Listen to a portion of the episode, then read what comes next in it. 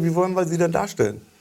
Also ich glaube einfach äh, menschlich mit allen Fehlern, die jeder hat und ja, nicht immer aber Sie haben ja nur Fehler. Setzen. Da kommt der Mensch, der, der ja, Fehler auf zwei Beinen aus Österreich. Ja, zum Glück sind Sie fehlerlos. Kriegen wir das zum denn Glück hin? sind Sie fehlerlos. Die beiden Herren, die sich da ein bisschen beflegeln, sind Hatze Strache und Kurt Krömer. Mehr dazu in Tratsch und Klatsch. Liebe Hörerinnen und Hörer, Thomas Nasswetter begrüßt Sie wieder einmal recht herzlich zur 39. Ausgabe von Das Zackerl. Mir ist wichtig, sehr geehrte Damen und Herren, die Situation ist sehr, sehr ernst, die Zahlen steigen immer sehr stark.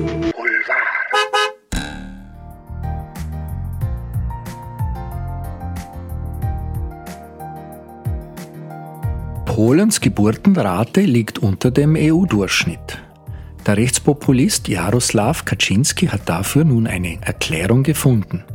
Außerdem kann er mit einer erstaunlichen Theorie zum Thema geschlechterspezifischer Alkoholismus aufwarten. Aber schön der Reihe nach. Die Fertilitätsrate, also wie viele Kinder eine Frau statistisch gesehen auf die Welt bringt, liegt in Europa zwischen 1,8 in Frankreich und 1,13 auf Malta. Der Durchschnitt der EU 27 liegt bei 1,5. Polen belegt mit 1,39 den siebtletzten Platz. Und das scheint Jaroslaw Kaczynski von der rechtspopulistischen Partei Recht und Gerechtigkeit zu stören. Und er erklärt auch, worin er die Gründe dafür sieht. Wenn es so weitergeht, dass junge Frauen bis zum Alter von 25 Jahren genauso viel trinken wie gleichaltrige Männer, dann wird es keine Kinder geben hat der 73-jährige kinderlose Junggeselle letztes Wochenende gemeint und dann auch noch gleich nachgelegt.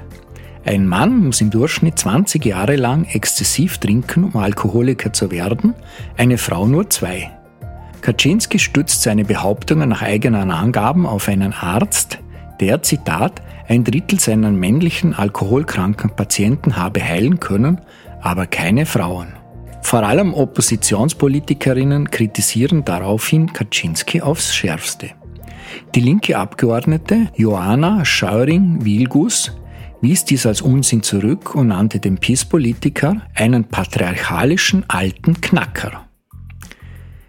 Kritiker in Polen argumentieren, dass Frauen aus finanziellen Gründen und aufgrund des restriktiven Abtreibungsrechts zögerten, Kinder zu kriegen.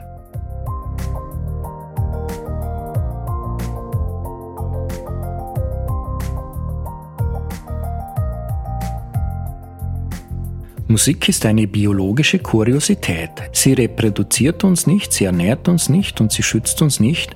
Warum also mögen Menschen sie und warum bewegen sie sich gerne zu ihr? Das erklärt der Forscher Daniel Cameron von der McMaster University in Hamilton in Kanada.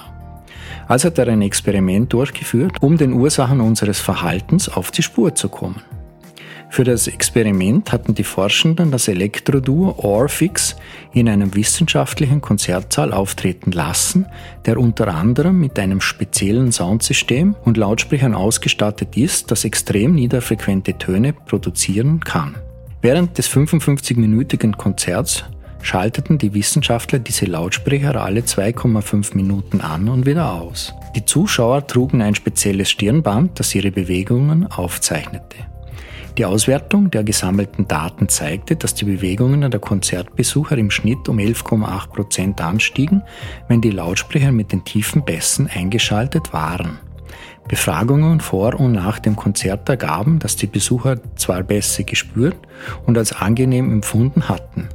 Allerdings unterschied sich diese Wahrnehmung den Angaben zufolge nicht von der bei anderen Konzerten. Die bewusste Wahrnehmung konnte also nicht auf die Speziallautsprecher zurückgehen, folgerten die Forscher.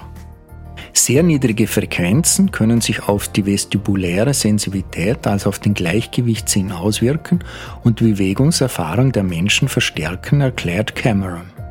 Um die beteiligten Gehirnmechanismen zu ermitteln, müssen die Auswirkungen niederer Frequenzen auf die vestibulären, taktilen und auditiven Bahnen untersucht werden. Vermutlich sei auch das Belohnungszentrum im Gehirn an der Umsetzung von Tönen in Bewegung beteiligt.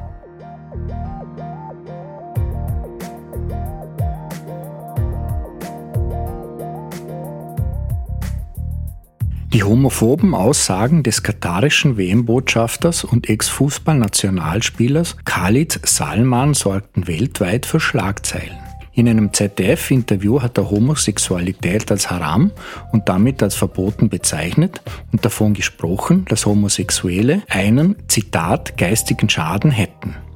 Trotz nachträglicher Relativierung durch Salman reißt die Empörung nicht ab. Reaktionen aller Art sind nun die Folge. Speziell erwähnenswert ist diejenige von Sky Sportmoderator Thomas Fleischmann. Der 41-Jährige entschied sich dazu, mit seinem persönlichen Coming-out am Dienstagabend einen Kontrapunkt gegen die Aussagen zu platzieren. Laut Katars WM-Botschafter habe ich einen geistigen Schaden, führte Fleischmann provokant an. Trotzdem versuche er irgendwie unfallfrei durch die nächsten Minuten seiner Sendung zu kommen. Ich hoffe, Sie sind mit dabei. Willkommen bei Sky Sport News, so der Deutsche weiter. Für sein spontanes Coming Out erntete Fleischmann viel Lob und Zuspruch auf Social Media. Tratsch und Klatsch. Tratsch und Klatsch. Mit Markus Scheurer. Ja, HC Strache hat es wieder in die Schlagzeilen geschafft. Er war nämlich zu Gast in einer deutschen Comedy-Talkshow beim TV-Sender RBB. Im Gespräch mit dem Gastgeber Kurt Krömer musste sich der Ex-FPÖ-Chef so einiges anhören lassen. Der deutsche Komiker konfrontierte Strache mit so gut wie allen Skandalen und Peinlichkeiten, die er sich in seiner Zeit als Politiker geleistet hat. Aber natürlich musste er sich auch mittlerweile zum berühmt gewordenen Bild aus seiner Jugend erklären, und zwar da, wo er bei Wehrsportübungen zu sehen ist. Krömer nannte Strache live auf Sendung mehrfach einen Nazi. Und ja, das konterte der Strache natürlich stets damit, dass Krömer damit ja die Taten des Nationalsozialismus äh, verharmlosen würde.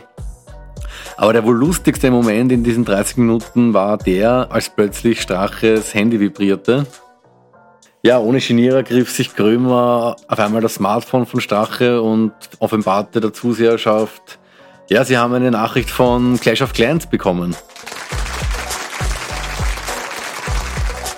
Clash of Clans, äh, wenn es jetzt bei Ihnen daheim klingelt, kein Wunder, da war ja was, genau, die Spesenaffäre. Denn der Ex-Vizekanzler soll schon in FPÖ-Zeiten Clash of Clans gespielt haben. Das ist ein Strategiespiel fürs Smartphone.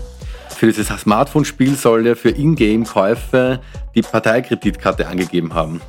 So soll Strache zwischen 2000 und 3000 Euro auf Parteikosten dafür ausgegeben haben.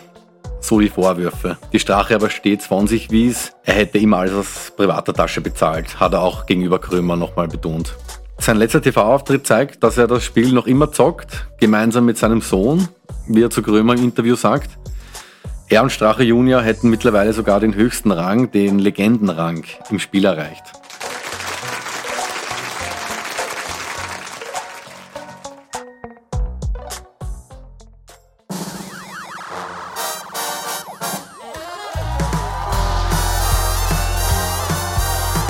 Das Thema der Woche mit Anja Melzer. Das schwarze Loch von Niederösterreich.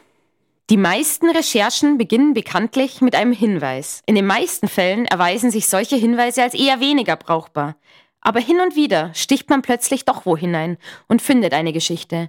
In diesem Fall war es so. Ich hatte zwar doch erwartungsfrohe Hoffnungen, als ich mich auf den Weg nach Niederösterreich machte, um in diese Ortschaft zu fahren, über die ich so manches wahnsinnige Gerücht gehört hatte. Aber erst vor Ort wurde mir dann langsam klar, dass das hier eine Art Reporterinnen-Goldgrube werden sollte. Und weil es da so viel zu finden gab, wurden aus dem ursprünglich angedachten einen Text am Ende vier. Aber von Anfang an.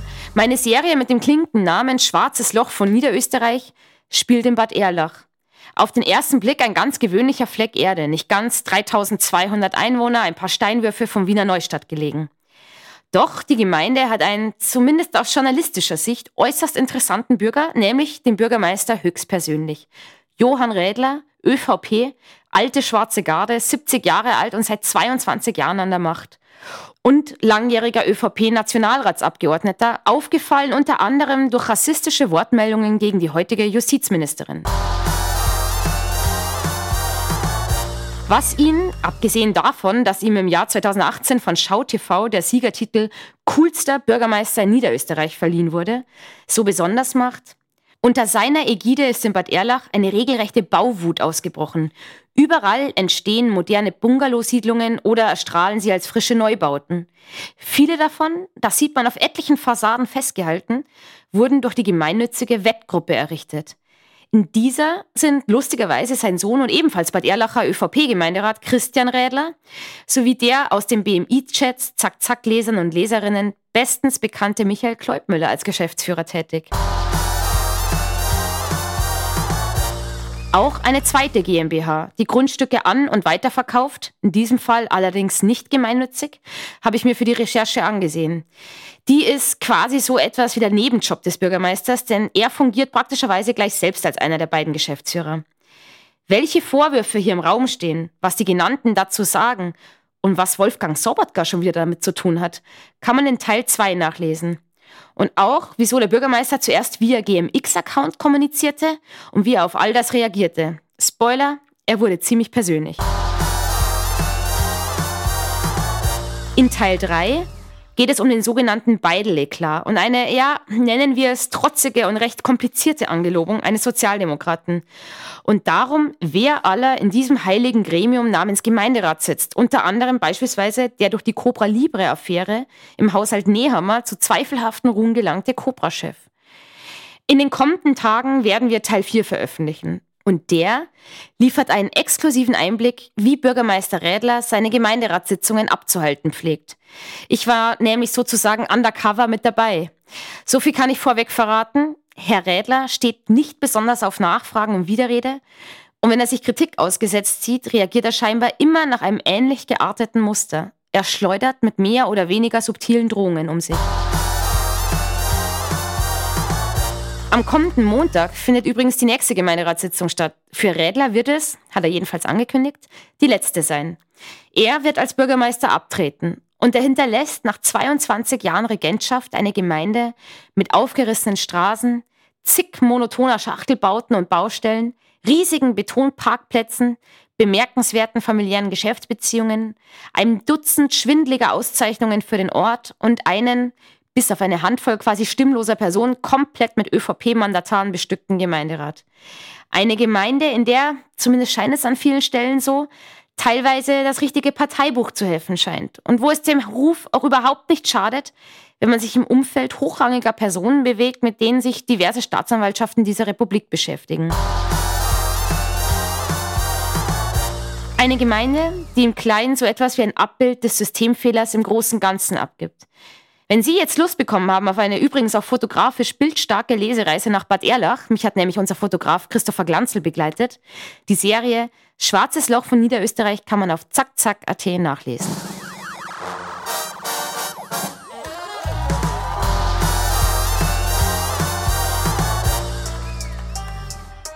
Das Herzl der Woche.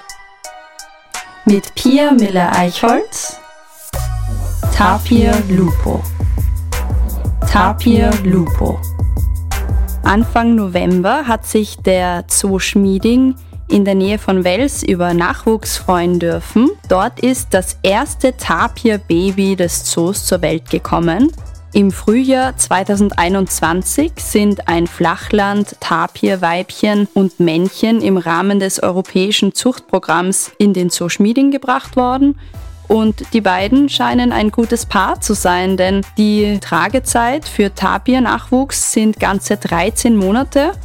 Und dass jetzt schon im November dieses Jahres ein Baby zur Welt gekommen ist, bedeutet, dass die beiden sich recht bald gepaart haben. Das Baby hat jetzt den Namen Lupo bekommen. Diese Namen dürfen die Tierpfleger immer aussuchen, sobald sie sich ein bisschen ein Bild über den Charakter des Tieres gemacht haben. Derzeit ist der kleine Lupo etwa 45 cm lang, 30 cm hoch und wiegt etwa 6 Kilo. Da hat er noch einiges vor sich, denn er wird maximal circa 200 Kilogramm schwer werden und etwa 205 cm lang und 77 cm hoch. Übrigens, auch Tapire sind in freier Wildbahn leider bedroht. Ihr größter Feind ist wie bei so vielen Arten der Mensch, nämlich durch Jagd und Lebensraumvernichtung. Und zwei Fun Facts habe ich auch noch mitgebracht. Weibchen sind unter den Tapirarten größer und schwerer als Männchen. Und Tapire haben zwar äußerlich Ähnlichkeit mit Schweinen, aber sie sind tatsächlich mit Pferden und Nashörnern näher verwandt. Das Herzl der Woche.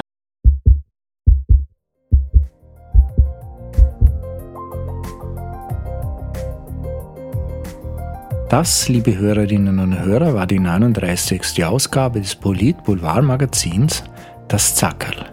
Thomas Nasswetter bedankt sich im Namen der Redaktion fürs Zuhören. Ich wünsche Ihnen eine schöne Woche, machen Sie es gut und bleiben Sie uns gewogen. Das Zackerl. Mir ist wichtig, sehr geehrte Damen und Herren. Die Situation ist sehr, sehr ernst. Die Zahlen steigen immer höher.